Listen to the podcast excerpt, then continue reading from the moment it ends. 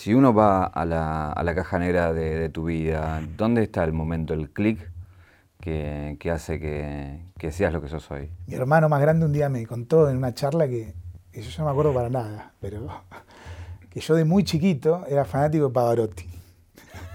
Lo que más me apasiona de todo, de todo en la vida, en el mundo, es cantar, digamos. Eso es lo que más me genera placer. Y comer, como Pavarotti. cantar y comer. Entonces sí, me la creo eso. Un viaje, un viaje. Una vida, un recorrido. Una reconstrucción. Caja negra. Caja negra. Todo queda registrado en la memoria. ¿Cómo te imaginas el fin del mundo? Lo que me imagino antes que un final así total de todas las cosas es como un fin de, una etapa, ¿no? Lo veo como más posible, aunque también es posible que desaparezcamos absolutamente del universo. Este, me gusta un poco también este, poder vivir en primera persona algún tipo de revolución profunda a nivel socioeconómico, ¿no? que seguramente traerá caos y desconcierto general, pero sería como muy excitante ¿no? ser protagonista de esa época. Ojalá pase pronto. ¿Pensás que estamos cerca de eso en alguno de los planos? Mira, yo ahí pasa algo con el capitalismo en general, que todo el tiempo parece que va a pasar eso, ¿no? Parece que en un momento va a colapsar y de alguna manera revive, ¿no? Entonces, es difícil de, medir, ¿no? Incluso con ciertos pronósticos que había con, con, no sé, con el fin del petróleo, por ejemplo, como posible caos, como posible disparador de un caos general, pero también inmediatamente el capitalismo mismo empieza a generar recursos paralelos este, y, va sobreviviendo. Igualmente creo que el peligro más grande a nivel global para el capitalismo es esta brecha que se está agigantando en todo momento, ¿no? entre ricos y pobres y excluidos del sistema. Se supone que eso eh, sería también un disparador para este colapso, pero a la vez, en paralelo, eh, las tecnologías en pos de esa supervivencia también se van poniendo más complejas, ¿no? y hay como nuevos sistemas de control que van generando una especie de equilibrio, ¿no? Eh, así que, no sé, siempre parece, parece, pero no, no parece que no, va a suceder. Eh, para, ser un artista siempre hay que tener como una mirada, entre comillas, de izquierda. No, o sea, no, el arte no, no, es, no, no, no, no te pide eso, ¿no? Para nada. Este, hay artistas de derecha, grandes artistas de derecha, ¿Quién, por ejemplo? Clint Eastwood. es mi favorito de toda la derecha. Este, un gran artista. Es un gran artista. Y, y nada, el arte no, no, no, no tiene ese requisito para nada. Incluso a la hora de, hacer arte, ¿no? Me parece, esto es una cosa muy personal, que tampoco es un requisito del arte, ¿no? Para hacer arte en sí, ¿no? Como definición filosófica. Este, creo que los artistas que identificamos inmediatamente como de izquierda, para mí tienen un problema después con su, con su obra, con su poesía, vamos a ponerlo así más puntual, porque están como obligados a cumplir con sus ideas, ¿no? a que no se malinterprete su mensaje, cuando son, digamos, definidamente muy claros eh, políticamente. Y, y en mi forma de ver las cosas, según mis parámetros, mis gustos, esto ya son cosas de gustos, siento que la poesía, o eso que hablamos de poesía que se aplica a cualquier obra artística, sucede un momento antes de que se manifieste esa, esa cosa que podemos llamar como, como mensaje político muy explícito, porque siento que ya se vuelve un panfleto, y cuando se vuelve un panfleto no solo pierde en estética, digamos, en esa calidad artística, sino que también para mí pierde en lo político también. ¿no? Yo creo que un artista que quiera dar una especie de mensaje político necesita dejar abierto su mensaje para que lo complete un posible receptor, porque si se vuelve una cosa donde te dicen esto está bien, esto está mal, no sé, a mí cuando, cuando me lo dicen así tan explícito, esto también está mal, me dan ganas de hacer lo contrario de lo que me están diciendo, ¿no? Me sale como algo natural de rebeldía. Entonces, siento que tampoco funciona políticamente. Esto de, la poesía que es como una máxima, ¿no? Que cada vez que te veo hablar esto, y, tiene para mí una reminiscencia que hay alguien que también lo dice mucho, que es el indio, que justamente habla esto de la poesía, de, no, completar eh, lo, que, lo que uno está diciendo y que el otro lo tome. Eh, es como una, búsqueda constante eso, ¿no? En, tu poesía, por lo menos. Sí, sí, totalmente. Me gusta escribir desde ese lado, este, por ahí tener una idea puntual de lo que quiero hablar y, rodearlo sin abarcarlo de lleno. Me gusta cuando me llegan interpretaciones que son nada que ver a lo que yo quería decir, me, encanta, digamos, ¿no? Es como que le da un volumen a todo que, que va más allá de lo que uno puede calcular y eso para mí es mágico, está buenísimo. Te, traía lo, de, lo del indio porque digo, por mi pasado por ahí generacional, eh, estoy más emparentado a eso y yo veo, eh, interpretación muy subjetiva, eh, ciertos puntos de contacto en eso, ¿no? En La Plata, en, la poesía, en el último disco las guitarras, con unos redondos más... más de la primera época platense, pero bueno, también es, muy subjetivo, pero cuando hablas con la gente te pasa eso, que cada uno lo toma a ustedes como de según la época que los agarra, el momento, el disco, y eso habla también de una complejidad, ¿no? Sí, me han comparado. Yo no, nunca fui muy fan de Los Redondos, no, fui de consumir, de escuchar mucho. Igual es una banda, la, banda más popular de Argentina y sí o sí conocer a a los Redondos, ¿no?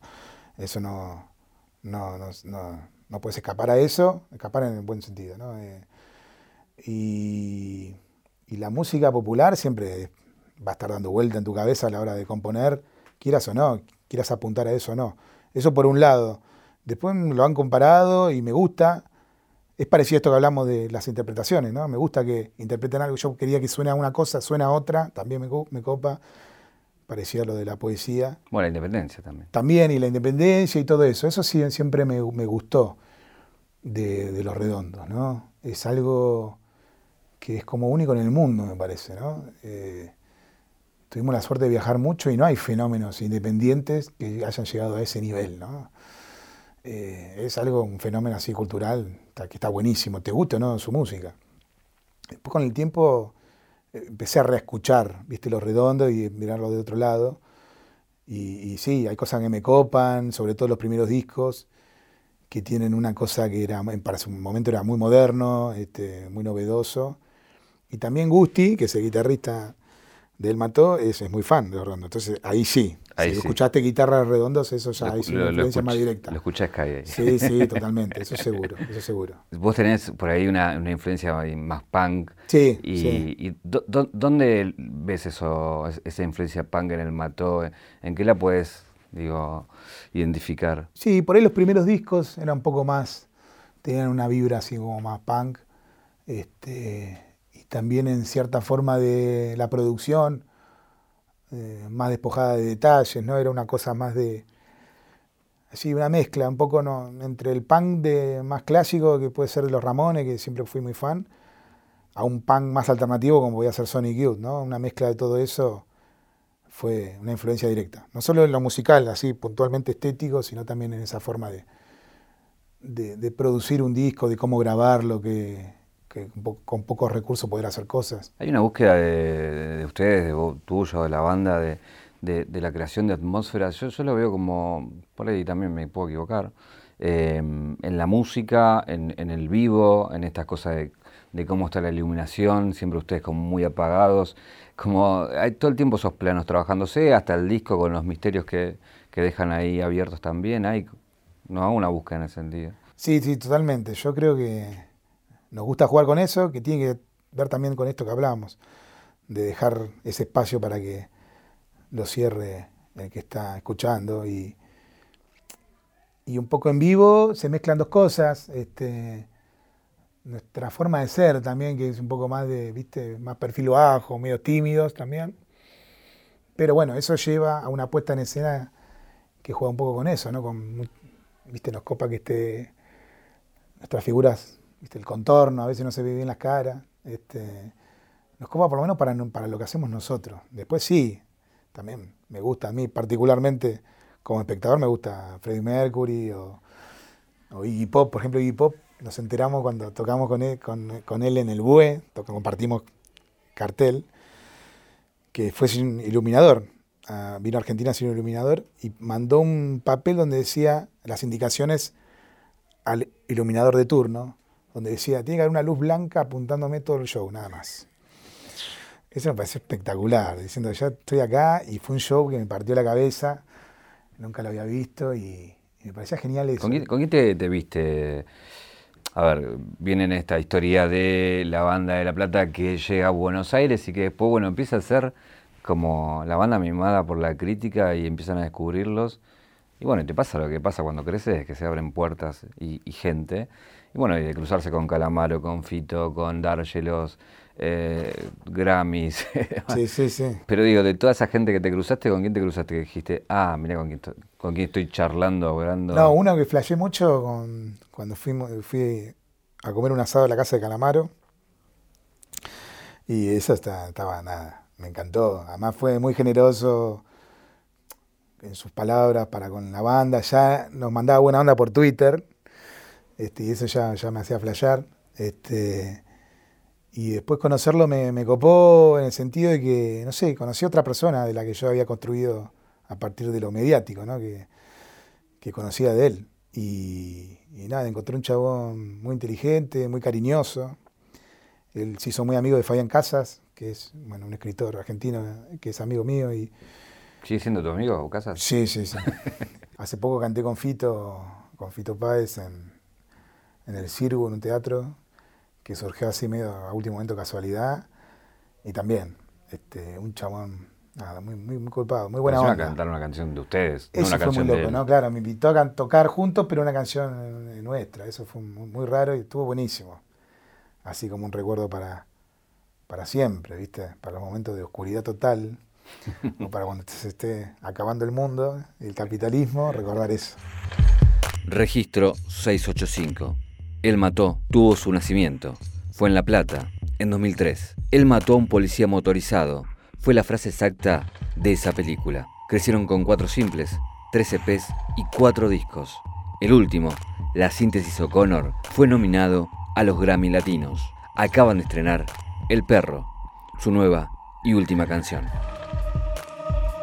Hay una cosa así de, de antihéroe en el sentido de, bueno, no soy Pop ni Freddy, me, encanta, pero quería invitarte desde esa mirada a que me cuentes, bueno, esa cosa de Rockstar, la cual fuiste parte, pero también medio como mirándolos desde ese lugar, no sé, como ir a un Grammy, por ejemplo, donde están todos esos y que vos entrás como con la timidez a ver qué onda esto y, como nada, como de espía casi, digamos. Sí, totalmente, como de turismo. ¿Qué, ¿Qué, fue lo que te llamó la, la, atención, lo que te impresionó de eso? No siento que, que el mató se eleva al lugar de los Grammys, sino veo que los Grammys se bajan a la tierra donde estoy yo. Este, y, está bueno eso, ¿no? Como que vas rompiendo algunas cosas, algunos prejuicios, para bien o para mal, porque nada, eso, se baja ese glamour exagerado que a veces tiene. ¿Vos te viniste a buscar en limusina? Eso fue espectacular. Sí, una limusina así, bien, pero además bien grasa, ¿viste? De Las Vegas con neones y todo. Parecía hermosa, ¿no? Es así, así me copa. Y me, nada, flashé, me cagaba risa, me mandaba fotos a, mi grupo familiar, me mandaba fotitos en. Y todo Las Vegas también es un lugar muy extraño en ese sentido, ¿no? Es una mezcla, ¿no? Porque también es muy popular. Estamos en este hotel que es el MG, no sé cuánto, que no salía de ahí, ¿viste? Era un súper complejo gigante donde tenías tu habitación, ahí dormías, te levantabas, desayunabas ahí abajo. Había una nota de prensa que era ir a otra habitación o ir a otro salón. La entrega de premios era también un par de pasillos, metros para allá, todo gigante. Tal fiesta a la noche, una cena en tal lugar y había que ir todo adentro, ¿viste? Cruzabas maquinitas y de vuelta. Eh, pero el, clima en general era muy popular, ¿viste? La gente, ¿no? Era de así, ¿no? Entonces esa mezcla me copa es como una especie de Mar del Plata, otra escala, ¿no? Es más yankee. Y, un día dije, un día que tenía ganas de comer una hamburguesa puntual, que había conocido en otro viaje, y descubrí que estaba cerca, pero que había que salir de complejo. Y salí por primera vez después de días y era como salía la luz. Era rarísimo, era como el Vengador de Futuro, ¿viste? Cuando salen y se le explota la cara, todo, ¿viste? Era, me sentía que desprotegido en un momento. Este, es un lugar muy raro. y la celebración muy rara, pero fue muy divertida. Lo que más sufrí fue la alfombra roja y todo eso. Incluso cuando llegué a la puerta, era la alfombra roja en la puerta de la ceremonia. Y en la ceremonia dije, nada, me voy, me voy, no quiero entrar acá. Y también en el hotel todas las noches estaba David Copperfield, que lo quería ver. Una vieja deuda de los 90. ¿Lo viste? Y dije, bueno, me voy acá y me voy a ver a David Copperfield. Y, y justo me crucé con Dante Spinetta y le conté eso. Él había conocido una cena antes también ahí, en, dentro de, ahí de, esos días de los Grammys. Y, me dijo, no, entra, entra que está bueno y divertido. Si no te gusta, te vas, pero entra un cachito. Y entré, ahí me senté. Eso también, ¿viste? Ves como la, el lado B de todo. Todo lo que era escenario y para las cámaras era súper top. Este, la sillita que nos estamos todos nosotros, pero todos, ¿eh? Este, Lali Pósito, estábamos todos, una sillita de club de barrio, hechas mierda, que eran una garcha, todos, todos apretaditos, eso como no estaban frente a las cámaras, todo bien. Este, y arrancó Mark Anthony cantando arriba de un cubo gigante, y de repente empezó a salir humo de las puertas de atrás, la puerta de entrada del teatro, y me doy vuelta y del humo sale Will Smith, dije, esto es lo máximo que vi en mi vida. Fue espectacular, ahí estaba re arriba, estaba re arriba y lo re disfruté, me gustó todo. De, de tus preferidos, ¿cuál, cuál es el, el, que más querés? ¿Tipo un Cristian Castro o un Alejandro Sanz?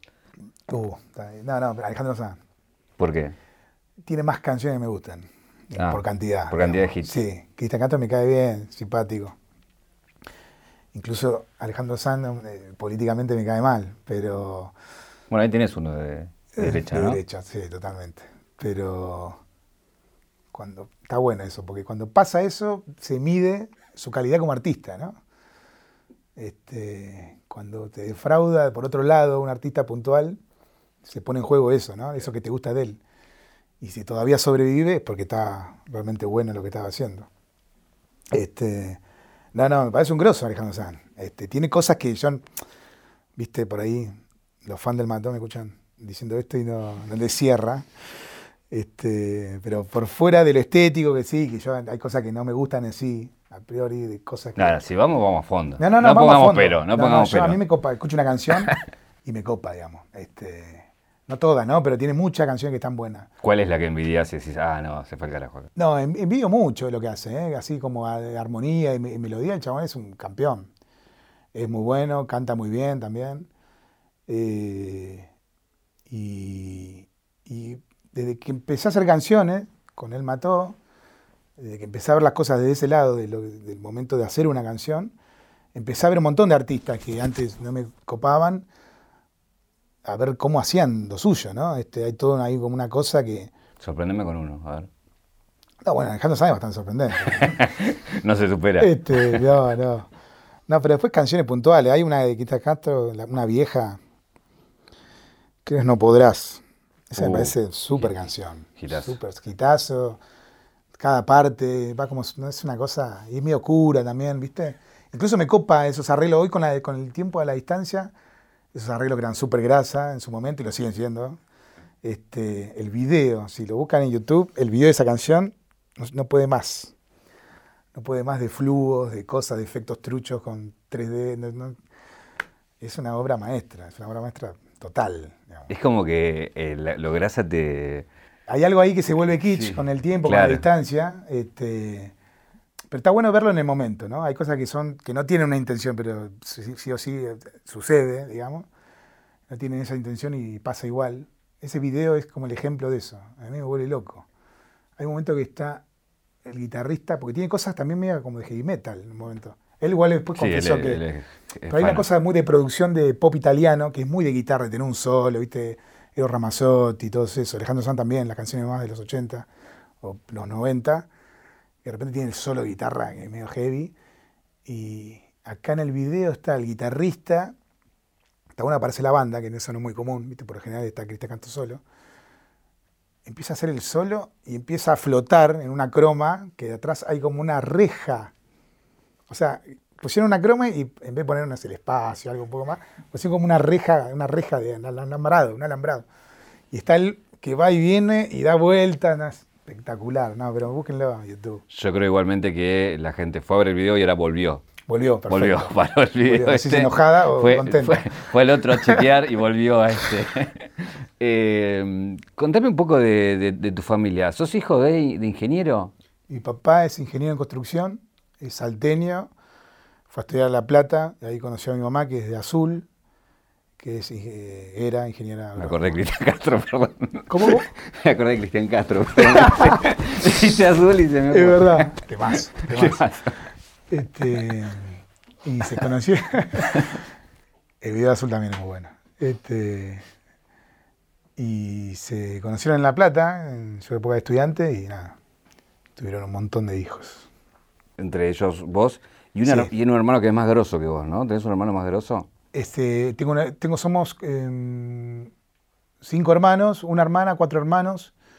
Este, y mi hermano más grande, que me lleva casi 10 años, este, empezó, siempre fue muy fan de las historietas y se empezó a dedicar a eso, se mudó a, Barcelona y empezó a trabajar para DC Comics y ahora trabaja para Marvel.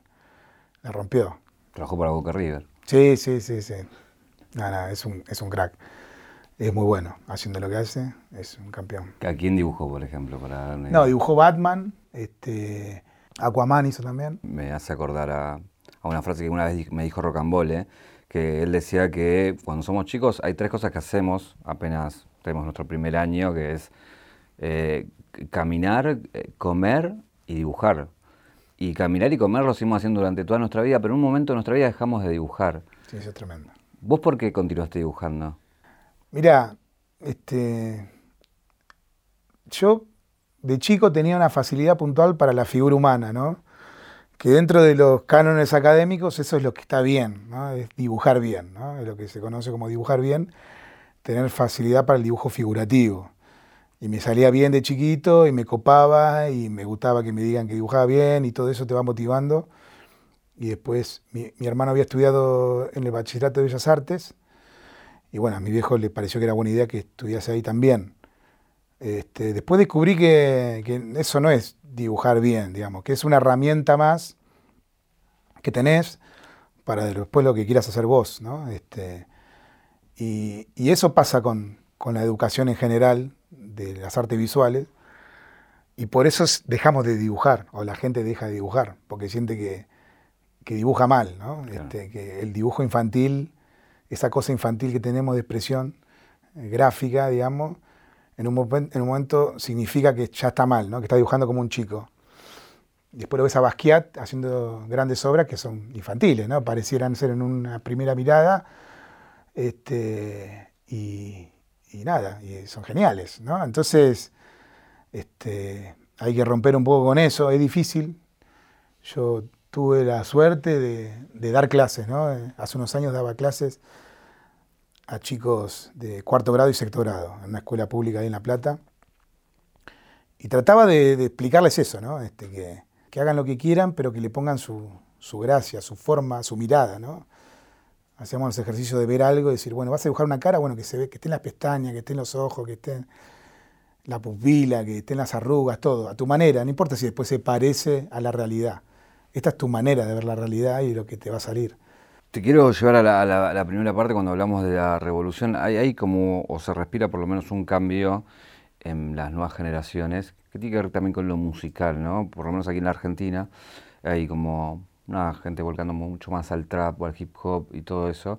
Eh, ¿Cómo ves ese cambio? ¿Cómo lo sentís en función de la música que vos estás haciendo? No sé, es algo que obviamente está sucediendo, que es muy potente que en, general no me interpela para nada, no, me enamora ni me conmueve mucho, salvo casos muy puntuales de canciones que me gustan, así muy, muy puntuales. Este, qué sé yo, me gusta la canción Reggaetón de J Balvin, esa sola canción. Después escucho las demás y no, no me copan tanto. Este, pero esa me parece muy buena. La vez que la escuché no podía parar de escucharla. ¿Crees que hablemos de otra música para que no? no, no, pero quería decir una cosa. Que eh, los fans ya me odian todos, ¿no? Entre Alejandro Sanz y Vale. Pero pasa algo ahora que está bueno y es que siento que en otra época, cuando había un sonido que estaba en boga y que tomaba como ese lugar central, este, de alguna manera competía con los demás sonidos, ¿no? Y quizás los demás, las demás músicas, los demás géneros, tenían que como ayornarse para no perder esa cosa del lugar central, ¿no? Eh, y siento que ahora no. Digamos, está esto que está en el centro de la atención, que es la música urbana, el reggaetón, el trap, pero como si no afectara después a, los demás géneros. después sucede el intercambio en lo natural, ¿no? que si algo te copa lo mezclas con lo tuyo y está todo bien. Este, pero no una cosa de competencia, que pueden convivir, ¿no? Quizás el rock no esté ahora en ese centro de la escena, pero el rock sigue existiendo y tiene sus escuchas, y vos buscás artistas de rock y tienen millones de escuchas en Spotify, están esas estadísticas para comprobar este, que antes no existían, así más al alcance de la mano. Entonces veo eso, ¿no? que anuncian un cartel en, La Palusa, ponele, y sigue apareciendo las figuras del rock, las figuras de más de lo que está pasando ahora, y tienen su público, tienen su cultura, tienen, incluso hay fenómenos que, que yo que, no sé, que, estoy en este ambiente y que, que, toqué un montón de festivales, todo, viste, aparecen de repente cada vez cartel una banda que nunca había escuchado en mi vida, ni el nombre, ni, ni medio segundo de canción y digo, viste, lo anuncian en la palusa y digo, ¿esto quiénes son? Busca así, tienen mil millones de escuchas. Digo, hijo de puta, ¿esto dónde pasó? Registro 43. Como Santiago motorizado, recorrió Europa, América Latina, Estados Unidos y Argentina. Como Santiago Ariel Barrio Nuevo, se detiene en el papel para ilustrar. Algunos dicen que en el arte está Dios. No lo sabemos. Sí sabemos que hay arte en Santiago. Otro de los temas en, los cuales hay un cambio tiene que ver con el feminismo, ¿no? Eh, ¿Eso cómo, cómo toca eh, o cómo te toca a vos? No, bueno, es un cambio político que, está bueno. A mí lo que más me copa es en esta, no sé, en este tramado que vive la Argentina de diferentes actores políticos que están todo el tiempo en disputa, el feminismo aparece como con un nuevo formato, ¿no? es un, es un actor político muy fuerte, pero que no nace de ninguno de los actores que ya estaban dando vueltas. ¿no? Eso en sí es muy inspirador, ¿no? como, como posible lugar de, para hacer política ¿no? y para cambiar la realidad. Este, eso está buenísimo, ¿no? y, que va creciendo y que va teniendo su lugar y que, y que va, se va desarrollando y que puede inspirar a otros movimientos, ¿no? también políticos que tratan de romper cosas establecidas que, a las cuales nos vamos acostumbrando y que son malas, ¿no? Este, que tienen que ver con esto, ¿no? con ampliar derechos, con cambiar paradigmas, con dejar de acostumbrarnos a cosas que tienen que ver con maltratos en general. Entonces eso obviamente es muy potente. ¿Cómo ves la, crisis actual en la, en la, cual estamos? Digo, estamos en una elección eh, donde hay un ganador y, donde cambian las cosas, pero digo, el contexto es de crisis, básicamente. Sí, eso es duro, ¿no? Este, hay como una mezcla de, de esperanza, ¿no? Este, en general, de, que se termine esto, y a la vez hay una realidad que más allá de la administración que continúe, este, va, a ser, va a ser difícil de sortear, ¿no? Este, y, es raro, es raro, este, porque,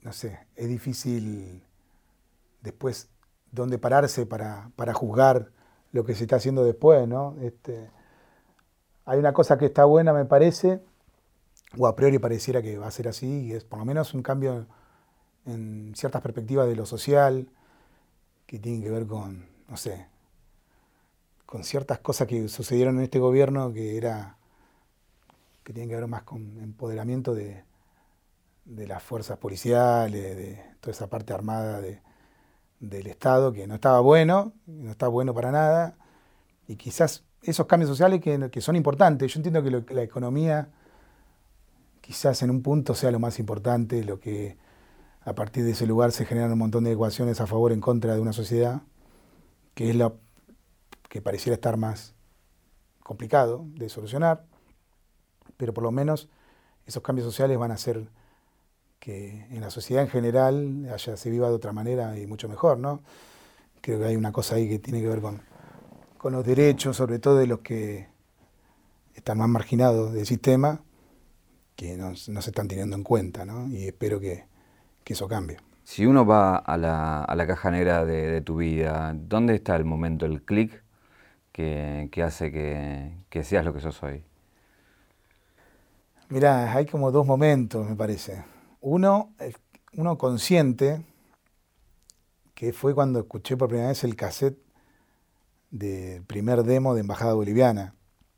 Me acuerdo todo, ¿no? La situación del día, el clima que hacía, o sea, me acuerdo de la luz que entraba por la ventana, en la pieza donde estaba mi casa, con un radiograbador llena de electric, este, y poner el cassette y ese, a mí me exploté la cabeza. Y fue cuando decidí que quería tener una banda, y a partir de ahí, nada, pasaron un montón de cosas, tengo mi banda y, y mi vida gira alrededor de eso, y entonces, nada, me generó como un cambio muy profundo. Por ahí, yendo a una cosa de caja negra que no sé igual bien si estoy cumpliendo con la pregunta, pero eh, por ahí más oculta adentro mío. Mi hermano más grande un día me contó en una charla que, yo ya no me acuerdo para nada, pero que yo de muy chiquito era fanático de Pavarotti.